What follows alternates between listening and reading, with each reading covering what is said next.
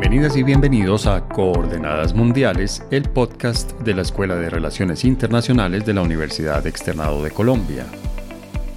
Normalmente, las primeras semanas de un año son tranquilas.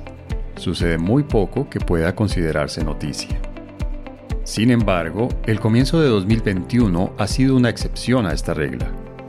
Cuando esperábamos que las siguientes noticias que tuviéramos de la política estadounidense serían la salida de Donald Trump de la Casa Blanca y la toma de posesión de Joe Biden como nuevo presidente de esa superpotencia, el pasado 6 de enero el mundo vio con asombro un hecho absolutamente inédito. El edificio del Congreso de Estados Unidos fue atacado por un grupo de ciudadanos de ese país que se negaban a aceptar el resultado de las elecciones del pasado 3 de noviembre. Las imágenes de la turba enardecida que cruzó las exiguas líneas de seguridad y entró al Capitolio, causando daños al edificio y amenazando a los congresistas que se encontraban en ese momento en sesión, le dieron la vuelta al mundo. Este grupo de manifestantes actuaba alentado por las declaraciones del propio presidente Trump, quien insiste en desconocer el resultado de las elecciones y en denunciarlas por fraudulentas. Tras casi dos meses de haberse llevado a cabo las votaciones y al menos uno de haberse conocido su resultado definitivo, Donald Trump insiste en negar el resultado electoral y en afirmar que las diferentes instituciones políticas de ese país traicionaron la confianza de sus ciudadanos. Si bien el hecho es sorprendente, visto en la perspectiva de lo que ha sido el cuatrenio del gobierno Trump, no es precisamente atípico. Independientemente de si uno considera a Donald Trump un buen o mal gobernante, no hay duda de que ha sido uno diferente, que se ha salido del libreto que normalmente han seguido los mandatarios de ese país. Podríamos afirmar que con Donald Trump, la extravagancia se ha convertido en la regla. En contraste, Joe Biden pareciera ser la apuesta de Estados Unidos por volver a la normalidad de la política nacional e internacional, el que será el 46 presidente de ese país, pareciera ofrecer un regreso a la serenidad, al menos la de las formas. Al contrario de Donald Trump, Biden es un político profesional con más de cinco decenios de experiencia en Washington, primero como congresista y luego como vicepresidente de Barack Obama. Para hacer un balance del gobierno de Donald Trump y analizar los retos principales que tendrá que enfrentar Joe Biden a partir de su juramentación el 20 de enero, nos acompañan tres internacionalistas, especialistas de la política estadounidense y miembros del equipo académico de la Maestría en Asuntos Internacionales de la Universidad Externado de Colombia. María Teresa Aya, quien además es la coordinadora de la maestría, Rafael Piñeros y Javier Garay. Les recordamos que seguimos grabando coordenadas mundiales desde el confinamiento impuesto por la COVID-19, por lo que la calidad del sonido lamentablemente no es la que normalmente tiene nuestro podcast. Coordenadas Mundiales está disponible en Apple Podcasts, Google Podcasts, Spotify, Deezer y SoundCloud. María Teresa, gracias por acompañarnos en este primer episodio de Coordenadas Mundiales de este 2021. Muchas gracias por la invitación. Siempre es un gusto estar aquí debatiendo y discutiendo ideas con los colegas. Y así es, realmente yo lo disfruto mucho. Javier Garay, bienvenido a este primer episodio 2021 de Coordenadas Mundiales. Muchas gracias César, muchas gracias. Además, qué bueno estar aquí con, con María Teresa, con Rafael. Muchas gracias por la invitación. Y Rafael, por supuesto, gracias por haber aceptado la invitación para inaugurar este año de coordenadas mundiales.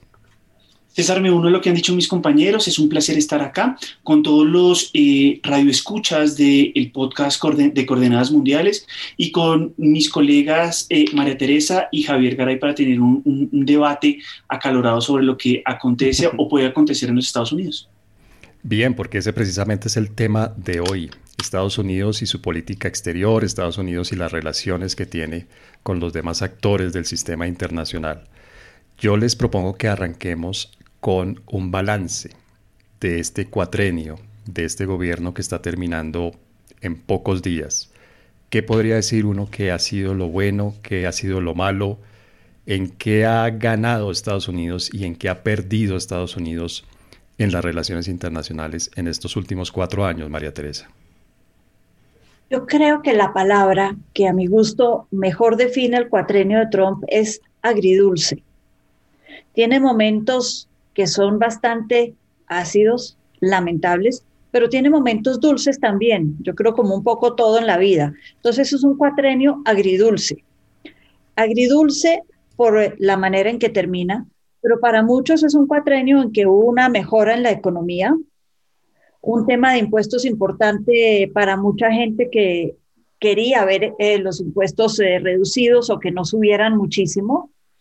Es un tema donde el mercado, hay que reconocerlo, tuvo un manejo que estuvo bien para muchas empresas, pero es agridulce por la manera en que termina. Si hablamos de política exterior, es un eh, gobierno que tuvo unos momentos importantes, por ejemplo, con el retiro de tropas en eh, Irak, en Afganistán, con cómo manejó para muchos el tema de Irán, aquí vuelve lo agridulce, porque a lo largo de los cuatro años fue muy fuerte contra Irán, se salió del acuerdo que tenían con la Unión Europea en temas nucleares, pero para el pueblo norteamericano fue el reconocer que Irán es un país con el que ellos no se entienden del todo, es un país con el que tal vez no quieren tener las mejores relaciones. Si uno piensa como John Smith en Dakota del Sur, es un eh, le parece que lo que hizo Trump con Irán está bien.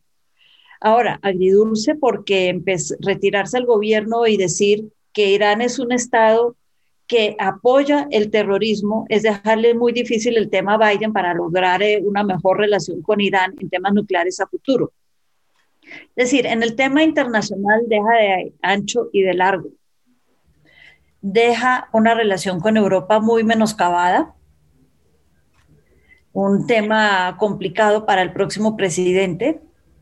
En la región, en el tema de Venezuela, fue muy claro y muy enfático desde el principio en que él no iba a reconocer al gobierno de Maduro y en eso fue consecuente en sus actos pero también pone la vara alta para un Biden que es por naturaleza conciliador y seguramente le interesaría hablar con Venezuela y decir, haga elecciones y yo le bajo las sanciones. Es decir, en los temas fue muy cortoplacista, digamos, en los temas internacionales, en su manera en cómo enfrentó el mundo para buscar los réditos instantáneos y no pensó en el largo plazo. Y eso, como digo, tiene de ancho y de largo y es un tema bastante agridulce, el de Trump. Javier, ¿Qué le salió bien a Estados Unidos en este cuatrenio?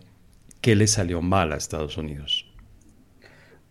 A ver, yo creo que lo que acaba de mencionar María Teresa me parece se explica también como resultado de lo que es Trump y la forma como él concibe el poder eh, y como pues la razón incluso por la que llegó al poder, ¿no? Él tiene una visión del Estado como empresa y eso yo creo que hace, eh, lleva a que tenga ese tipo de comportamiento en materia de política exterior, eh, eh, que desde el punto de vista incluso de la negociación, no una negociación muy posicional, una negociación muy fuerte, eh, unos, eh, una, unas, unos intereses, si se quiere, como mencionaba María Teresa, de corto plazo, que llevan a que de hecho sí haya, digamos, unas medidas. Eh, por un lado, es uno de los presidentes, o creo que el único en este siglo, seguramente Rafael tiene más presente el dato, que no ha iniciado una guerra internacional. Eh, eh, eh, ha tenido una, una actitud o un papel muy importante en, Medio Oriente, por ejemplo, en los últimos, en los últimos meses, en términos de, normalización, ni siquiera normalización, sino de mejora por primera vez en la historia de la relación entre Israel y, sus vecinos, em, em, incluso también las relaciones, que eso también generó mucha molestia en términos de con Corea del Norte, etcétera. Entonces uno sí ve, uno sí ve que tiene, digamos, unas movidas que a partir de su misma lógica y del manejo que tenía de política exterior, eh, llevaron a, si se quiere, algunos aciertos. Comparto la visión de María Teresa, eh, que otros uno no lo ve tan claro, depende de cuál sea el criterio de evaluación. Eh, efectivamente estoy de acuerdo si el estadounidense promedio seguramente pensará que el ejercicio de fuerza y el irse en contra de Irán es algo positivo, pero eso no necesariamente es así en el ámbito internacional. Pero lo que yo creo que de fondo no le salió bien a Trump es eh, eh, en estos años y por lo tanto a Estados Unidos, pues es que sí hubo un, proceso de personalización de la política exterior en el gobierno de Donald Trump. Sí, es decir, es que era la figura de él la que, la que, la que preponderaba más allá de las, de las formas del Departamento de Estado, etcétera. Y eso eh, claramente lo que lleva es que también haya un problema desde el ámbito internacional y es que la misma imagen de Donald Trump generaba eh, no solamente temor y, digamos, eh, sentimientos encontrados, sino también mucha molestia en sus pares. Y yo creo que eso explica entonces los problemas que mencionaba María Teresa con Europa y en otros ámbitos. Es decir, es que lo que más molestaba de Trump a mí me parece eran las formas. ¿no? El tema de la... hacía muchas cosas que, entre comillas, no se pueden hacer en el ámbito de la diplomacia internacional. Sí, exactamente. De, de, de, de, comportamiento, de maneras de comportarse que no son las normales en el mundo de la diplomacia y de la política. Exactamente. Pero Rafael, más allá de la forma, si uno viera el fondo, y, e insisto en eso eh, con los resultados, ¿fue un buen cuatrenio para Estados Unidos o fue un mal cuatrenio para Estados Unidos?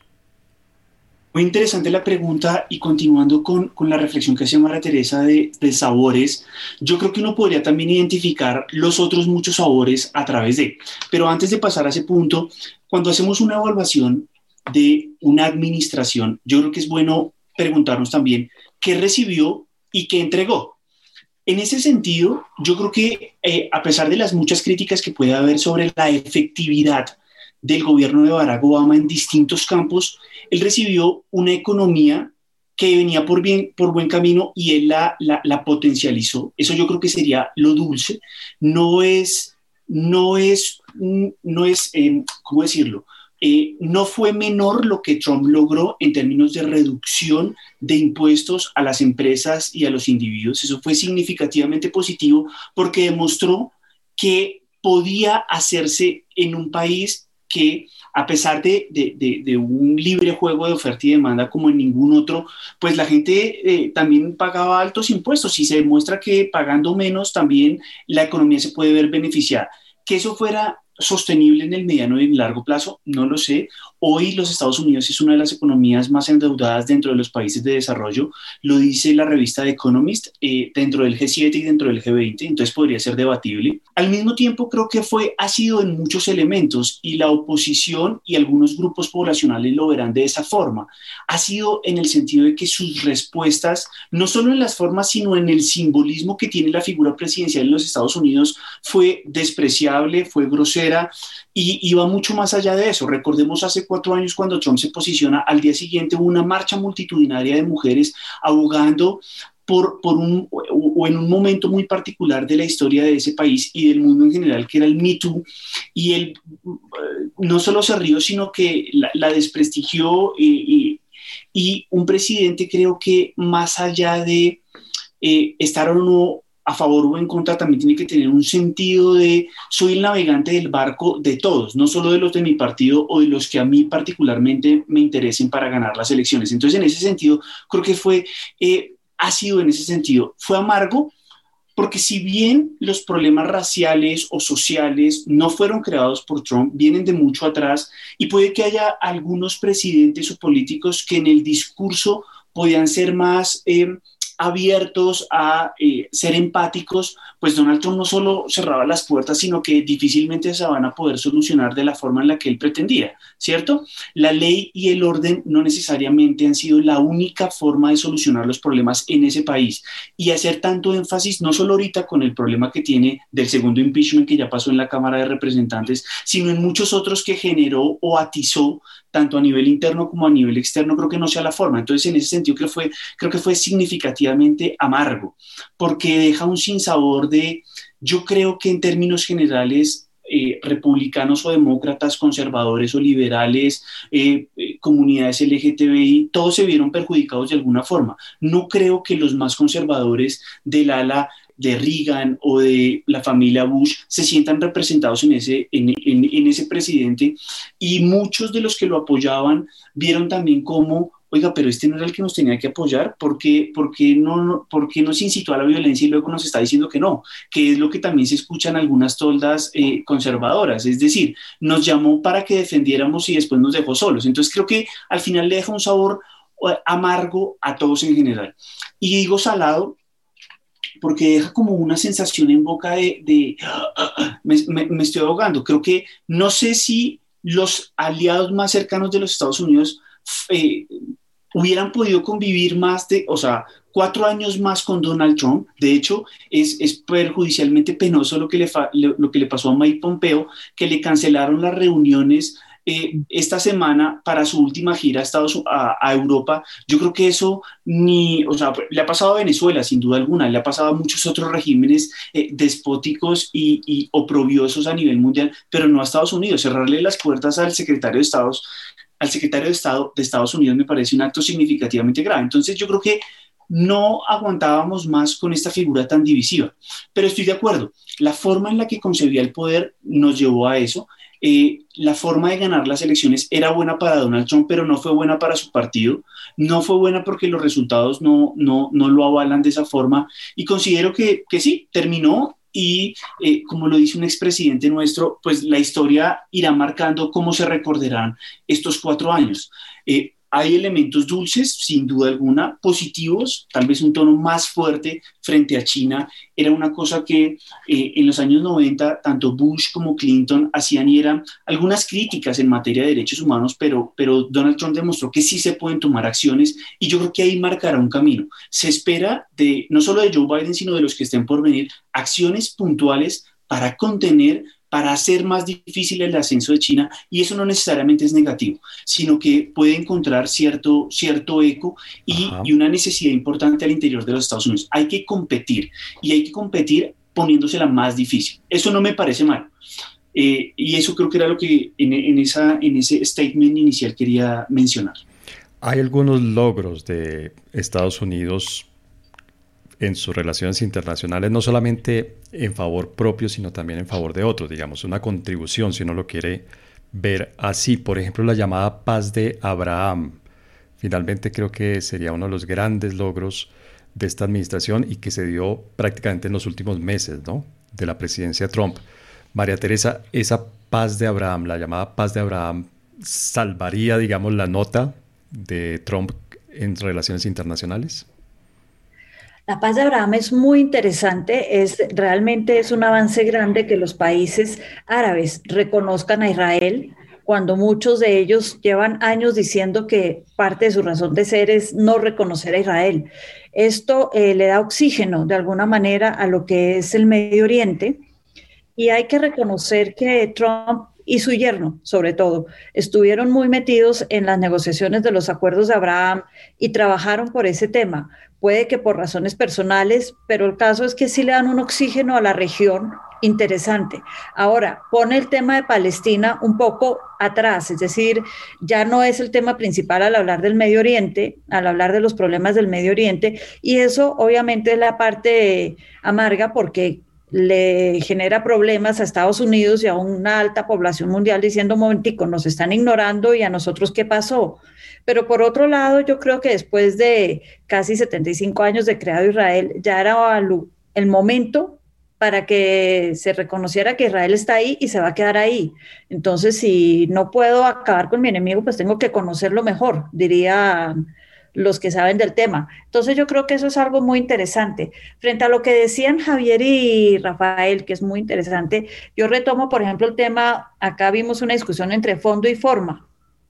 Y retomo una frase que usan muchos los diplomáticos en el mundo y es, el fondo es forma y la forma es fondo. Y ambas en el mundo diplomático pueden llegar a ser igualmente importantes. La forma de hacer la cosa y el fondo del problema. Y yo creo que eso también hay que salvarlo. En este cuatreño hubo algunas cosas de fondo, pero no hubo forma.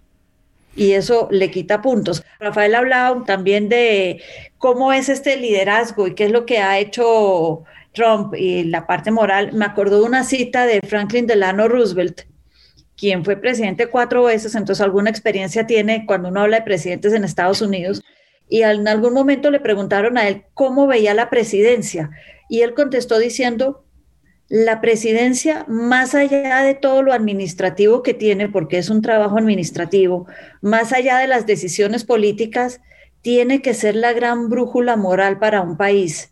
Y ahí yo creo que es donde falló Trump, en eso último, porque no hay una brújula moral.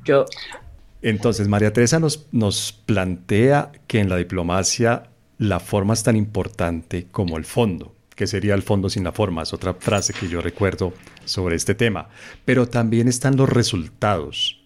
¿Qué produjo? ¿Qué logró? Javier, ¿qué tan importante es lo que logró Trump? ¿Es lo suficientemente importante para superar este problema de la forma, del tono, del estilo?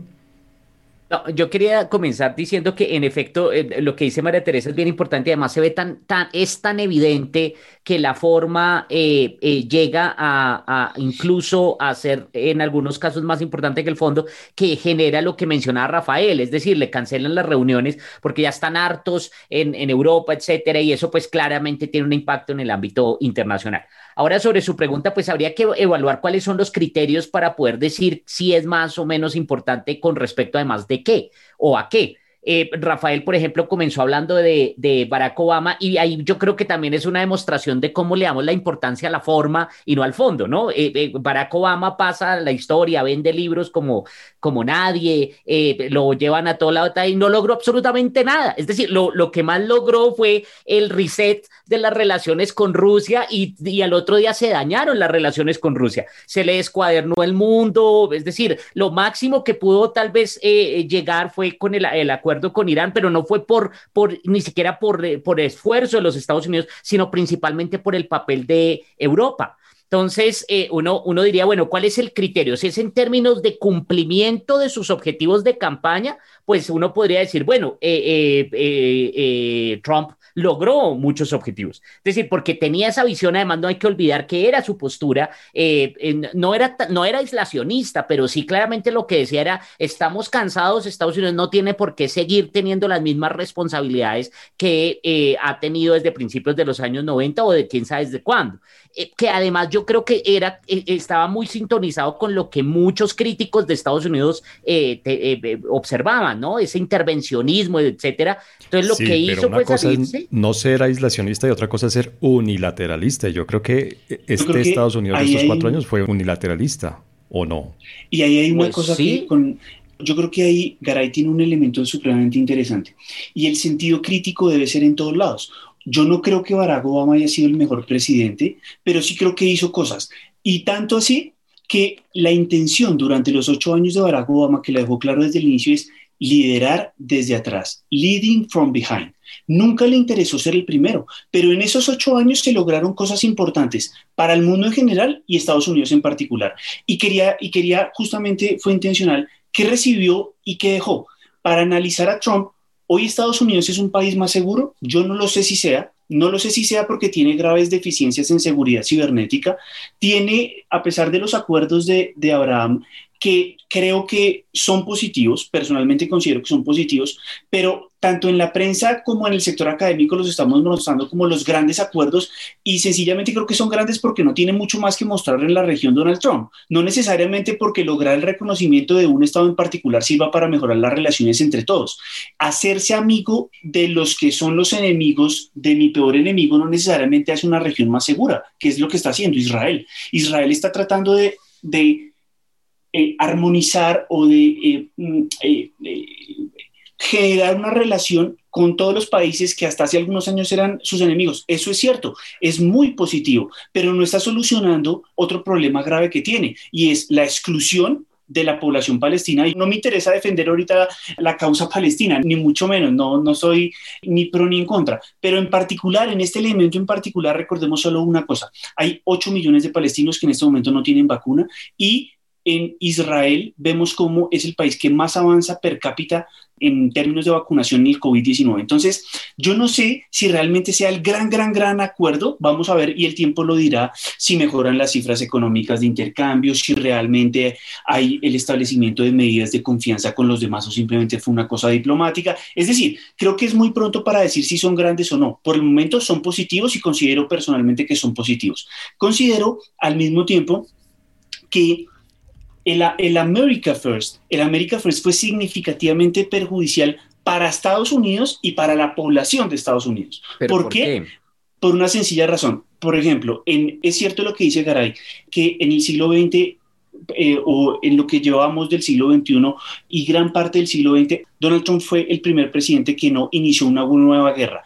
Militarmente sí, pero comercialmente la armó con todos. No le faltó ninguno, ni de los cercanos ni de los lejanos a Estados Unidos. ¿Cómo se traduce eso en que el pueblo se ve perjudicado? En que los productos que se importan cuestan más y en ocasiones son materias primas o elementos necesarios para la producción industrial en los Estados Unidos. Wisconsin, Pero hay una cosa, Rafael, ahí hay una cosa bien interesante de lo que usted menciona, que es de nuevo forma, fondo, que es, ese es el tema. Efectivamente hubo una retórica de Trump, ahora yo no sé por qué yo resulté defendiendo a Trump, pero yo no. No, eh, pero es una Esa cosa, es una buena pregunta, ¿por qué alguien resulta defendiendo a Trump? No sé, no sé, pero, pero, pero una cosa es la retórica proteccionista que en efecto tuvo, digamos, algunas expresiones puntuales, pero fíjese que en el largo plazo que ese es un tema bien interesante y que además llevó en algún momento a que hiciéramos una mesa redonda sobre el tema de la pertinencia de las eh, teorías de relaciones internacionales para explicar los fenómenos eh, puntuales. Y yo creo que el caso de Trump es bien importante para eso, porque esta forma de negociación que no le gusta a nadie, que, que es muy fuerte, que es eh, imponiendo, etcétera, en última resultó haciendo que China cediera en algunos temas frente a la, frente al comercio de Estados Unidos, así como Europa. Entonces, en últimas, eh, en últimas, claro, sí, yo estoy de acuerdo con eso, pero, de todas maneras. Pero no se dieron del todo, eh, Javier, porque China, por ejemplo, si uno mira Alibaba frente a Amazon, Alibaba es mucho más fuerte hoy en día de lo que era hace cuatro años.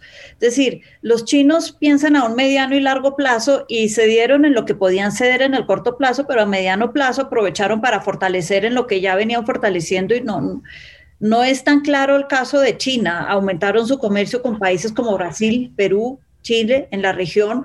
Eh, y Estados Unidos eh, de alguna manera generó más bien antagonismos frente a ese tema. Y lo otro que quería decir es lo que decía Rafa, si eh, amigos le hizo un favor a Israel, yo creo que más que Israel los acuerdos de Abraham le hicieron un favor a Arabia Saudita el amigo grande de Trump durante cuatro años fue Arabia Saudita, no fue Israel. Arabia Saudita fue el primer país que visitó recién posesionado. Y yo creo que su último acto ahorita esta semana de reconocer a los hutis en Yemen como un grupo terrorista es un favor nuevamente a Arabia Saudita que le está diciendo haga lo que quiera en Yemen porque ya lo reconocemos como terroristas. Yo creo que todo se enmarca en el tema del petróleo, qué intereses tengo yo con Arabia Saudita y volvemos al tema personal y el gran amigo fue Arabia Saudita más que Israel, diría yo. Si uno hiciera una rúbrica, que es esta herramienta que se está utilizando para poder evaluar a los estudiantes, si uno diseñara una rúbrica en la que tiene el estilo, la forma, tiene los resultados, tiene los resultados a corto, a mediano y largo plazo, tiene el trato que le dio a sus aliados, tiene lo que logró frente a sus antagonistas y a sus enemigos. ¿Qué nota se le podría poner a Donald Trump teniendo en cuenta estos factores que acabo de enumerar, Rafael? Yo creo que eh, la rúbrica necesita varias categorías.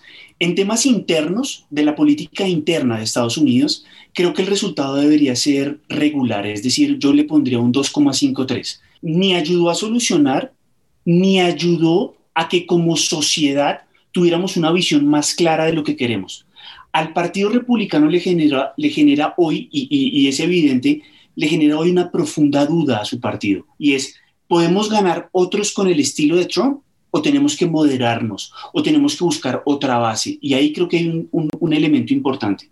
Y frente, y frente a los otros, el, el desconocer las, las demandas en ocasiones legítimas de la oposición y en coquetear, seducir, estimular ciertos grupos de extremo podrían estimular también que en un futuro otro de otra ideología o de otro elemento estimulara también a otros. Entonces creo que eso es peligroso y por eso creo que a nivel interno no fue un presidente positivo. En términos económicos, a pesar de la pandemia, yo, yo le pondría una, o sea, porque es que la, pandemia nos genera un, gran asterisco. Yo creo que su desempeño fue positivo. Yo le pondría un, un 3-8 porque tampoco podríamos decir que es un, que, más, pero, pero sin duda alguna creo que iba por buen camino, haciendo la salvedad de si es sostenible en el mediano y largo plazo. Y yo eso no lo puedo medir ahorita, ¿sí? Porque eh, el ser más duro con China solo lo puedo medir en cinco años. Hoy, pues digo, eh, el, ciudadano y eh, los agricultores de Wisconsin, de Michigan, de Iowa, están profundamente disgustados con lo que hizo Donald Trump en términos de su guerra comercial, que eran sus electores y que fueron los que confiaron en él. En temas de seguridad y defensa, eh, yo le pondría un 3-5 porque no avanzó de manera decisiva en renovar acuerdos, especialmente en armas nucleares, muy mal con Rusia, una relación eh, fría no solo por la oposición interna, sino porque tampoco hubo eh, un acuerdo en términos de armas de mediano y largo alcance. En términos de la OTAN, no hizo algo distinto a lo que hicieron los otros cuatro antes de él, que fue criticar. Lo que pasa es que los otros criticaban y seguían firmando el cheque y este criticó pero no firmó el cheque. Entonces dejó un gran vacío que no solucionó, pero tampoco cambió la situación. Alemania aumentó de 1,8 a 1,9 su aporte a la OTAN, que significará no significa muchos ceros más, sino tal vez cientos de miles más. Y Francia y Reino Unido tampoco es que hayan aumentado significativamente sus cuotas. El que más lo hizo fue Polonia y Eslovaquia, que aportan muy poco. Entonces, es muy poco lo que hizo en ese sentido. Eh, en el hemisferio occidental, es decir, en América Latina, tampoco es que haya contribuido de manera decisiva. Dijo, voy a ser duro con Maduro, y lo fue, pero tampoco logró una salida. Entonces, iba en asuntos internos, economía, seguridad y defensa. Otro tema que me parece importante es la relación frente a lo multilateral. Ahí yo creo que su nota es, es bastante reducida porque atacó, desprestigió y no ve, o sea, no creyó nunca en el multilateralismo como una vía. Y yo creo que eso es peligroso para un presidente de los Estados Unidos. No creo que ese sea el, el enfoque. Aún, aún eh, presidentes como Ronald Reagan Bush padre y Bush hijo, a pesar de las críticas, a pesar de las salidas como la que hizo Reagan de UNICEF y de algunos otros organismos, apoyó, contribuyó a que nacieran y facilitó. Donald Trump, por el contrario, cortó con el multilateralismo y una, un país como Estados Unidos no puede desconocer el multilateralismo como una vía y un mecanismo más. Entonces, ¿Y eso le merecería una nota de cuánto, Rafael? Dos, uno, uno cinco. Bueno, uno porque pues, se presentó. Sí, no creo que, no creo que haya sido positivo. No, no veo un mejor multilateralismo y las críticas que hizo tampoco permitieron que el multilateralismo cambiara. Y yo creo que un presidente de los Estados Unidos sí que puede, por su capacidad de lobby, por su capacidad financiera, por su capacidad de imponer, si no gusta lo multilateral, lo puede hacer cambiar. Yo sí que creo que el, el presidente de los Estados Unidos tiene esa capacidad. Estas son notas de un profesor Cuchilla. Javier, ¿cuáles serían las notas que usted le pondría a este? Estos cuatro años de política exterior. Yo no hago ese tipo de ejercicios. No hago ese tipo de ejercicios. No estoy de acuerdo. Primero que todo porque no tenemos criterios. Es decir, esto es ahí, ah, eh, no, que a mí me parece que uno, a mí me parece que cinco, a mí me parece que tres. A mí, no, realmente no existen criterios claros para poder hacer ese tipo de evaluación. Segundo, segundo, sí, pero de todas maneras dentro de la rúbrica, por ejemplo, el tema de eh, que, que, es volviendo más o menos a lo que mencionaba María Teresa, es que sí hay muchos elementos que son incluso ambiguos.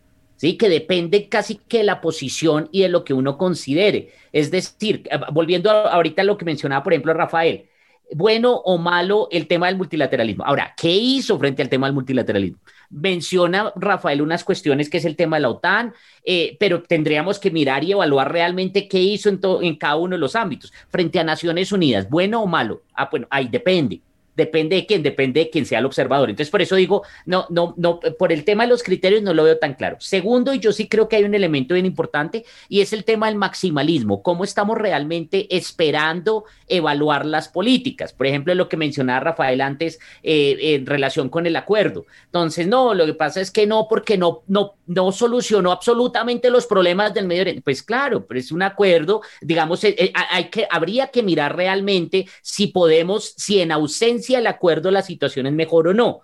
Lo mismo el tema de ciberataque, lo mismo el tema de China, etcétera. Entonces yo creo que eh, eh, un, un, llamado a no evaluar las políticas desde el maximalismo, sobre todo porque hay una, de nuevo es que a mí lo que, y por eso lo hablé desde el principio, el tema de las formas es bien importante, más importante que el fondo, porque claramente Trump genera antipatía en todos, en todos, a todos nos genera molestia. Es que es una por la misma, por el peinado, por la por la corbata larga, por las palabras que usa, etcétera. Eso genera una molestia y eso impide también una, una evaluación. Lo segundo, pero más allá de la antipatía, Javier, lo que yo proponía es de los logros, de lo que consiguió. De lo que consiguió para, su país, lo consiguió para el sistema internacional. Yo lo haría muy, yo lo haría muy rápidamente, más objetivo. Uno trata de cuando uno está calificando algo de ser supremamente objetivo. Entonces yo diría que la política interna, la parte de economía, mal que viene el señor sacó 70 millones de votos en noviembre, yo le pondría un 3-5, 3-6, 3-6. A la parte ya de internacional, tiene cosas interesantes que hizo, cosas eh, con China, hablamos mucho de eso, eh, pero no, no, 3-2. Digamos que la relación con Europa le baja muchos puntos porque era el socio natural de Estados Unidos.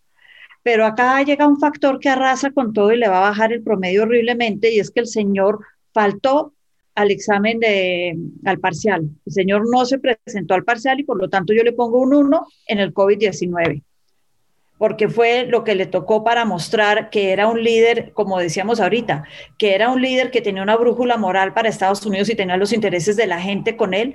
Y el señor simplemente en el parcial que se llama COVID-19 no participó, entonces tiene un 1. Y si yo sumo y divido por 3, le da un promedio de 2,6. Esa estuvo muy buena. Solo quería decir una pequeña cosa.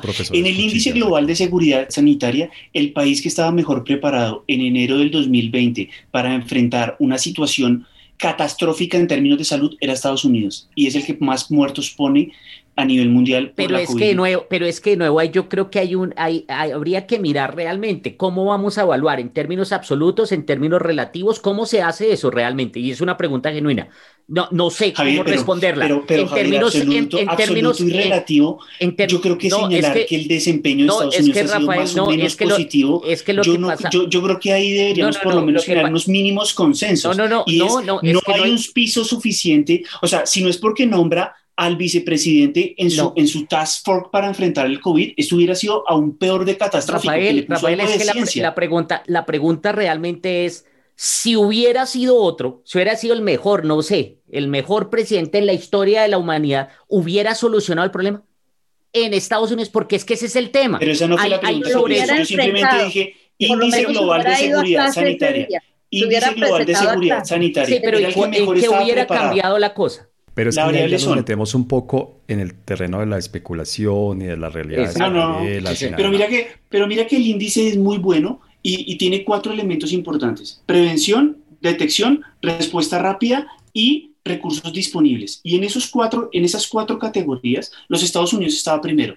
No lo supo prevenir ni lo supo hacer de manera correcta, porque lo negaron y vieron el enemigo en el exterior que llegó de China, de Reino Unido, de Francia. Eso al fin no nos importa porque llegó de muchos lados, de muchos lugares del mundo llegó. Entonces, en materia de prevención no supo prevenir. En materia de reacción y de detección, fallaron los primeros dos meses porque hubo una negación absoluta y la gente se moría y seguían viendo en es que ahí, ahí, Rafael, usted está haciendo un análisis con un elemento que se le está olvidando, que Estados Unidos es federal y las decisiones en todos estos ámbitos se han tomado desde el punto de vista federal. Y yo le tengo un ejemplo, el estado de California, el estado de California fue el primero que se cerró. El estado de California fue el primero que recibió personas con COVID. Y fue el primero que se cerró. Y mire cuál es la situación de California hoy. Es que ese es el tema. Perdón por interrumpirlos, pero yo creo que esto es un reflejo y los sistemas de educación se establecen tanto en el ámbito federal como en el ámbito local. Rafael, pero yo creo que esto es un reflejo inmejorable de lo que es Donald Trump y de lo que suscita Donald Trump como figura política y como líder mundial. Creo que no podemos tener una comprobación mejor para cerrar este segmento del episodio que lo que está sucediendo aquí. Creo que la palabra es polémico. Es difícil llegar a un consenso, para bien o para mal, respecto a Donald Trump. Quiero decir, es, y perdón el, lugar común, pero es una persona que genera odios y amores. Como bien nos recordaba María Teresa, la, casi la mitad de los votantes estadounidenses aman a Donald Trump y la otra mitad lo detesta, lo odia. Y creo yo que es, este ejercicio de evaluación y este ejercicio de balance refleja precisamente eso, que Donald Trump es una figura polémica es una figura que genera visiones absolutamente encontradas. Difícilmente puede llegar a uno, uno, perdón, a un consenso. ¿O no, Javier? Y con esto terminamos este segmento. Sí, sí, no, completamente de acuerdo, completamente de acuerdo. Eh, pero yo creo que es que eh, no se le ha criticado y no se ha visto realmente lo, en, lo que, en la verdadera dimensión de lo que es, más allá de las formas. Y yo sí creo que hay muchos peligros que demuestra Donald Trump eh, que, que no han sido evaluados y no han sido reconocidos del todo. En el próximo segmento vamos a ver cuáles son las tareas pendientes que recibe Joe Biden, cuáles son los grandes desafíos que tiene el próximo presidente de Estados Unidos que se posesiona en unos días en el tema de relaciones internacionales y de política exterior. Entonces ya regresamos con ese segmento de las tareas pendientes.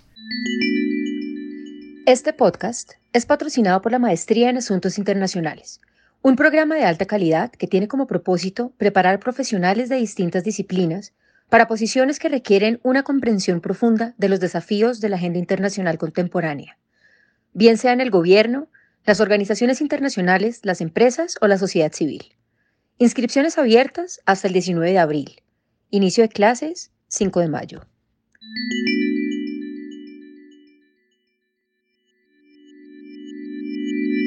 En esta segunda parte de nuestro primer episodio de 2021, yo quisiera que viéramos cuáles son los desafíos que tiene el próximo gobierno de Estados Unidos que se posesiona en unos pocos días. María Teresa, ¿cuál es la tarea pendiente que tiene Estados Unidos en América Latina? La tarea pendiente se llama Venezuela. Ahora hay que entender que Biden lleva desde el año 74, es decir, casi 50 años en el Congreso de Estados Unidos y por lo tanto, si hay alguna habilidad que ha desarrollado a lo largo de su vida es la de ser un buen conciliador y negociador. Porque 50 años trabajando en el Congreso, eso le da para ser un negociador. Entonces, en el tema Venezuela, yo veo un Biden que le gustaría conciliar, esa es la otra palabra que lo define a él, conciliar y negociar. Un señor que puede llegar a decir, mire, yo rebajo las sanciones, usted haga elecciones y empecemos a negociar. Es decir, tirar eh, temas a la mesa para ver por dónde se puede negociar el tema con Venezuela, que es un tema importante por el petróleo. Debemos recordar que Venezuela, uno de sus principales compradores del tema petrolero era o es Estados Unidos, tiene inversiones en Estados Unidos y es un tema importante para la región, para Biden. Es un ejemplo de cómo él ve a América Latina cómo él se identifica con los problemas de la región. Y en un segundo lugar yo pondría Cuba, a quien el gobierno Trump de salida declaró nuevamente como un estado terrorista. Es importante que Biden retome eso. Él fue parte del gobierno Obama que abrió relaciones con Cuba y él va a retomar ese tema y negociar nuevamente con los cubanos qué hay que hacer para un poco retomar donde lo habían dejado con Obama. Entonces yo creo que esos son los grandes temas en América Latina. Eso quiere decir que el tema de la migración y del muro y todo esto pasa a un tercer, cuarto, quinto lugar de importancia en la agenda de la política. Yo diría que sí, el muro, él no va a hablar del muro, no va a destruir lo que hizo Trump, que fue, además Trump reconstruyó un muro que ya existía desde antes que él llegara al gobierno. El tema del muro lo va a dejar quieto, es un tema que genera mucha política. El tema de la migración es un tema interno muy importante para Estados Unidos y a Biden yo estoy segura que le gustaría, por ejemplo, hablar de Medicare o ayuda médica para los migrantes ilegales en Estados Unidos, pero él sabe que eso es un tema de coger con pinzas y no lo va a hacer en un primer momento porque él es un conciliador. Él tiene una agenda de alguna manera progresiva y en su cabeza más parecida a Sanders de lo que podemos creer, pero sabe que la forma, ya que hablábamos de forma en el segmento anterior, es muy, muy difícil de llegar a hacer lo que realmente él quiere hacer en temas de migración. Sí, eh, va el tema de migración para los musulmanes, seguramente lo va a tratar y lo va a revertir, pero de ahí a darle salud a los migrantes ilegales hay un largo trecho. Entonces yo creo que el tema de migración es un tema que va a tener unos avances y en otros no es que vaya a tener retrocesos, pero los va a dejar quietos, sobre todo porque son muy polémicos en una sociedad dividida y un país polarizado, que es lo que él va a recibir la próxima semana. Rafael, ¿está de acuerdo? ¿Esos son los temas con América Latina? ¿Y ese va a ser el enfoque? Mire, yo considero, yo considero que eh, Venezuela se salió, se salió de madre, por decirlo de alguna forma, desde hace mucho tiempo.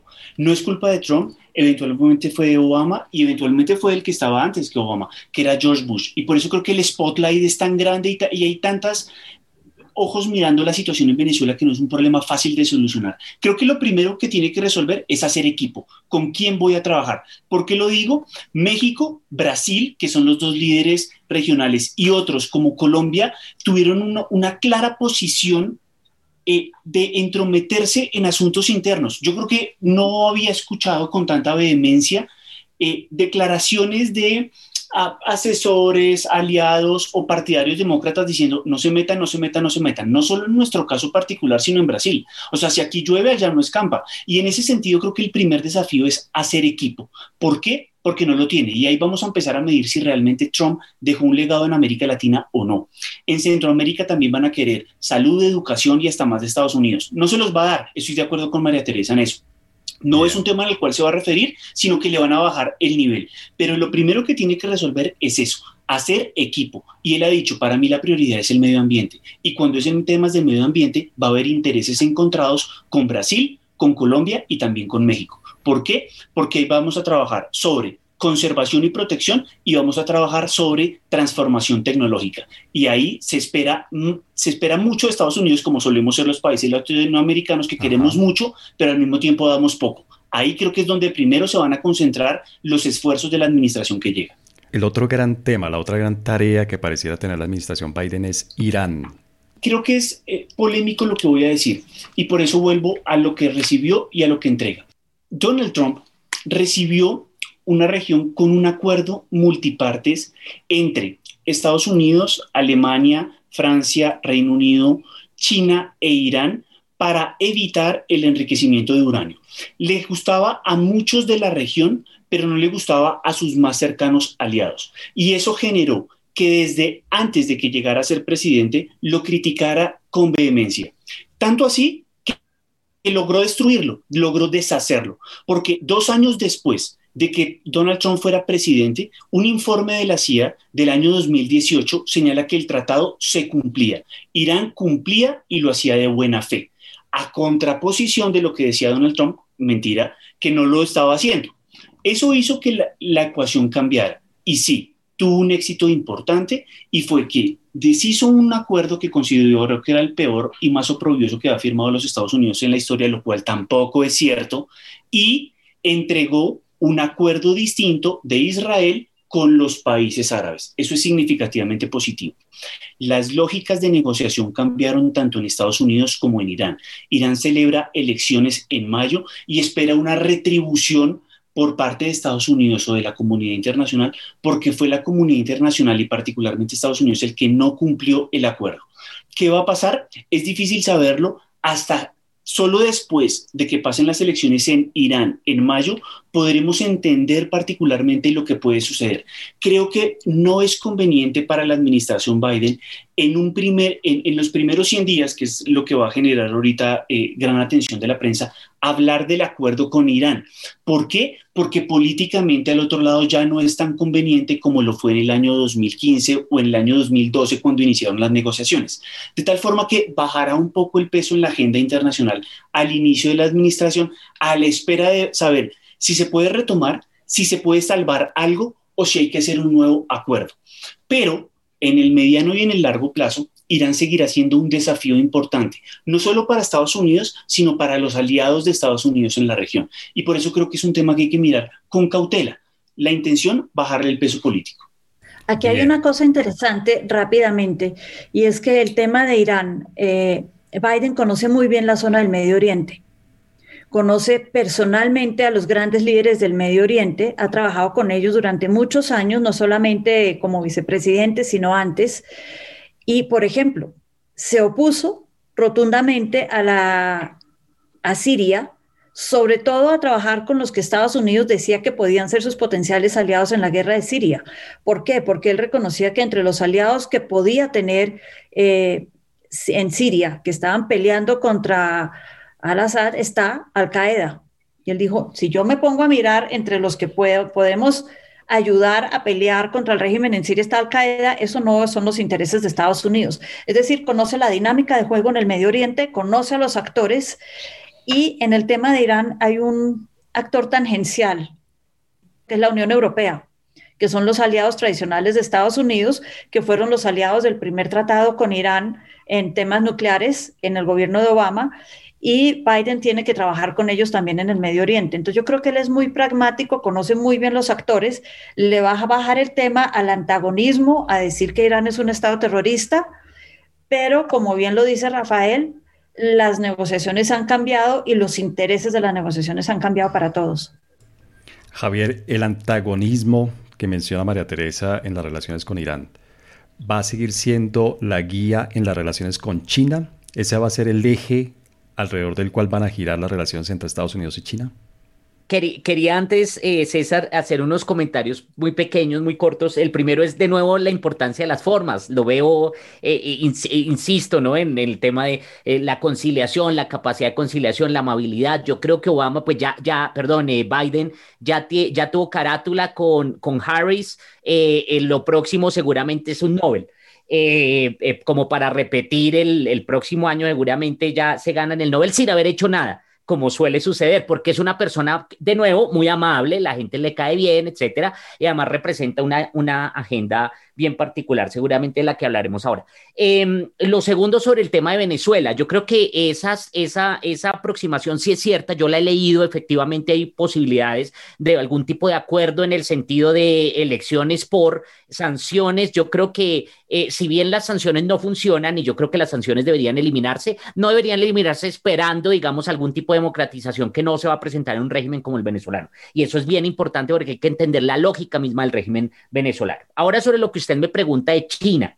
Eh, yo creo que el principal desafío, eh, hablando de usted lo menciona como una, una situación de antagonismo, yo sí creo que el principal desafío del gobierno Biden, ahora la pregunta es si lo va a lograr llevar a cabo, resolver, y ahí no, no sé, y no sé, no sé no porque sea Biden, sino porque es una, realmente es un desafío muy grande, es cuál va a ser realmente la actitud de Estados Unidos frente a lo que ya es claramente China como un igual en el ámbito internacional. Y eso ha generado unas dudas, unas preocupaciones, inicialmente eran especulaciones, pero hoy ya están hablando de tú a tú, están en el mismo nivel en el ámbito internacional. Y yo creo que ese va a ser un desafío. Efectivamente, el desafío está, profesor Páez, en lo que usted menciona, ¿va a seguir siendo antagonista Estados Unidos o va a tener una tolerancia frente a ese ascenso y el reconocimiento de lo que China? Y ahí dentro de eso seguramente vendrán muchos temas que yo no sé qué tanto se vaya a avanzar en ellos y en qué sentido. El tema, para volver a lo que mencionamos ahorita, el tema del comercio, el tema de seguridad, el tema de tecnología,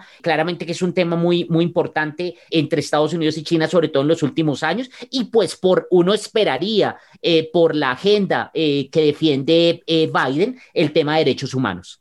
¿no? que tendría que volver a aparecer en la agenda bilateral. Y eso, pues, pero yo creo que esos son, son desafíos casi que superficiales, ojo, entre comillas, pero superficiales frente al verdadero desafío que tiene Estados Unidos hoy y es que ya tiene que reconocer a China como un igual. Ahora, la pregunta es, ¿esa igualdad cómo la va a asumir Estados Unidos?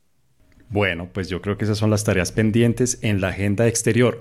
Rápidamente, ¿cuál sería la principal tarea interna que va a tener Biden? ¿Cuál es el principal desafío adentro de Estados Unidos frente a su propia sociedad que tiene Joe Biden, María Teresa?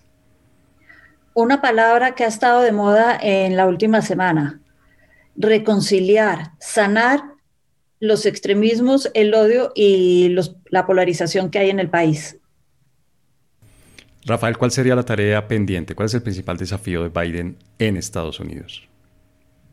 El verbo lo puso María Teresa sin duda alguna de sanar. Él dijo que era un sanador en su discurso de eh, victoria. Eh, ahora, ese, ese discurso de sanador eh, es difícil y creo que lanzó un, un órdago que puede ser perjudicial para esas buenas relaciones que se espera tener. En el año 2000, 16, cuando faltaban más de 200 días para la salida de Barack Obama de la presidencia, y quiso nominar a un juez a la Corte Suprema de los Estados Unidos, eh, Mitch McConnell, eh, hoy líder de la minoría del Partido Republicano, no lo permitió, no, no, permitió que se escuchara en audiencia al interior del Senado.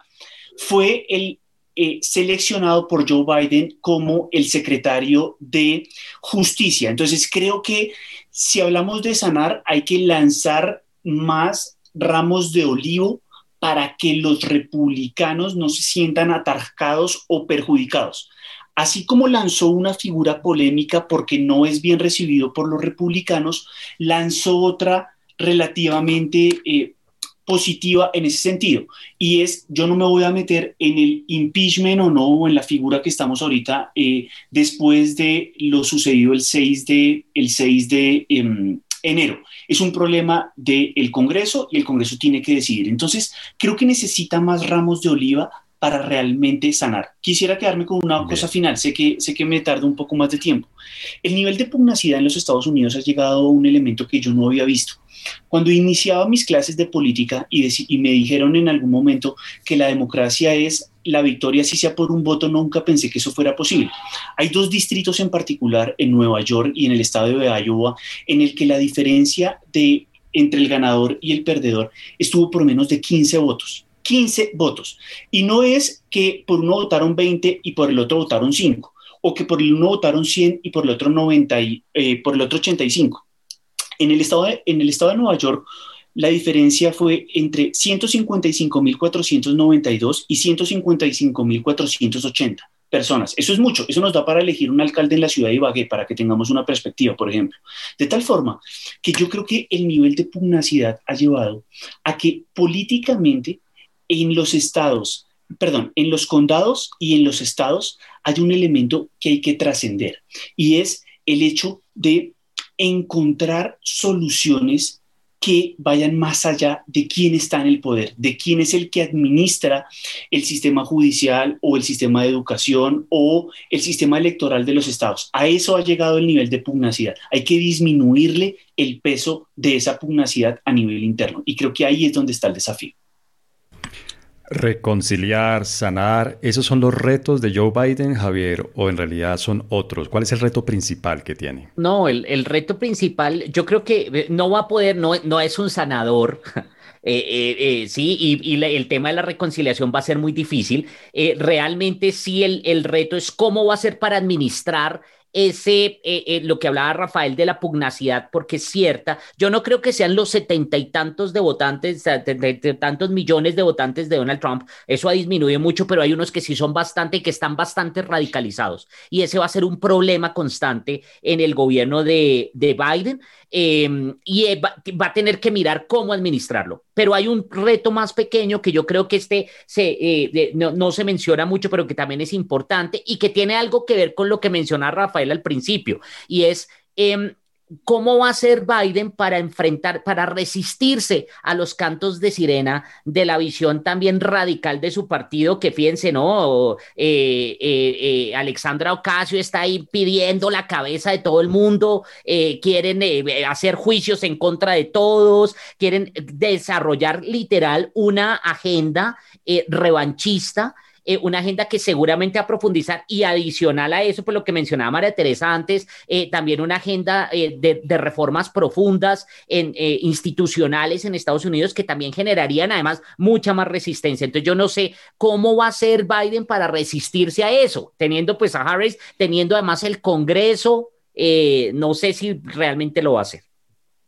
Bueno, pues yo comparto en parte lo que ustedes dicen, pero para mí Personalmente, el gran desafío que tiene Joe Biden es devolverle a los estadounidenses la fe en la democracia. Es convencerlos de nuevo que el sistema político de su país funciona y que es creíble. o sea, que no sea sanador, sino convencedor. Un vendedor. Líder, un líder moral. Sentido de la expresión. moral un líder moral, una brújula moral, pero que tiene que convencerlos, tiene que venderles la idea de que las elecciones son justas, de que son limpias, de que los resultados son reales, que no son fruto de la conspiración o de la corrupción o de la trampa. Esa es mi opinión. La recomendación bibliográfica de Coordenadas Mundiales. Rápidamente yo recomendaría dos cosas. Después de haber escuchado a Javier y a Rafael hoy, sobre todo a Javier, recomendaría la lectura del discurso del presidente. la lectura del discurso del presidente Obama en Oslo cuando recibió el Premio Nobel de la Paz. Esto de que reciben los premios Nobel sin hacer nada es un discurso muy interesante sobre por qué después pudo eh, mandar tropas a Afganistán habiendo recibido el, Premio Nobel de la Paz. Entonces, eso. Pero de libros hay uno nuevo que es Joe Biden, su vida, su carrera y los temas relevantes de Editorial Planeta, que nos muestra este gran conciliador o negociador que hay detrás del presidente de Estados Unidos. Bien, muchas gracias. Rafael, ¿cuál sería la recomendación para nuestros oyentes?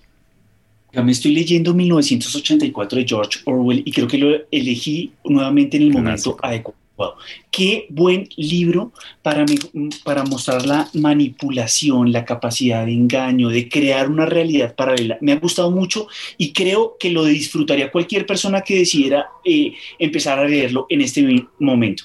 Y otro que me causa mucho, mucho interés, leí la primera parte, no he terminado de leerlo, pero me gustó mucho el planteamiento inicial, se llama Losing the Long Game. Es un, es un libro de Philip Gordon, es del Council on Foreign Relations, y dice, la tesis central es, en la región de Medio Oriente, el cambio de régimen es una premisa falsa y no trae buenos resultados. Lo uno con lo que debatíamos antes sobre Irán con Irán o con cualquier enemigo, en algún momento hay que sentarse a negociar. Y negociar significa abandonar posiciones iniciales. Por eso creo que es un buen recomendado para las personas que quieran profundizar sobre cambio de régimen en la región de Oriente Medio en particular o de cualquiera en general. Se puede aplicar para Venezuela, por ejemplo. Javier, ¿cuál sería la recomendación? a propósito de lo que he mencionado, el tema de la importancia de las formas frente al fondo, etcétera, etcétera, hay un libro muy bueno que se llama The Problem of Democracy, el problema de la democracia, de Rosenberg y Bernstein. Eh, que habla precisamente de eso, de lo que muestra es cómo los que ganan realmente son los más carismáticos, pero no necesariamente los mejores, y a los que son buenos, aunque no son carismáticos, les dan muy duro. Ahora, esto no quiere decir que esté diciendo algo en particular sobre, sobre la mala imagen de ciertos personajes, porque precisamente ganaron, fue precisa, pues yo creo, y ahí comparto mucho la visión de María Teresa, porque son personas que polarizan, porque son personas que generan unos amores y odios bien particulares particulares eh, bien específicos y que por lo tanto en ese mismo sentido se vuelven bastante peligrosos. El libro es bien interesante.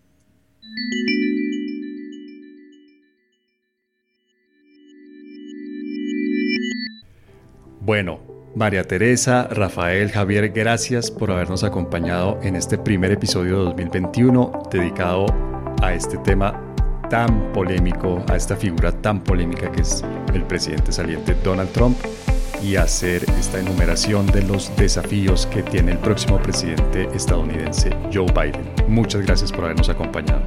Un gusto, muchas gracias por la invitación y qué rico haber debatido con Rafael y Javier hoy. Muchas gracias eh, César por la invitación y lo mismo digo, muy bueno haber compartido el espacio con María Teresa y con Rafael no, puedo decir algo distinto a qué buen debate y qué bueno seguir eh, haciéndole seguimiento a cómo se desarrolla la política en los Estados Unidos, país que de una u otra forma nos interesa desde el punto de vista académico o sentimos algún un, grado de afinidad con unas o algunas cosas de las que allí suceden. Sin duda.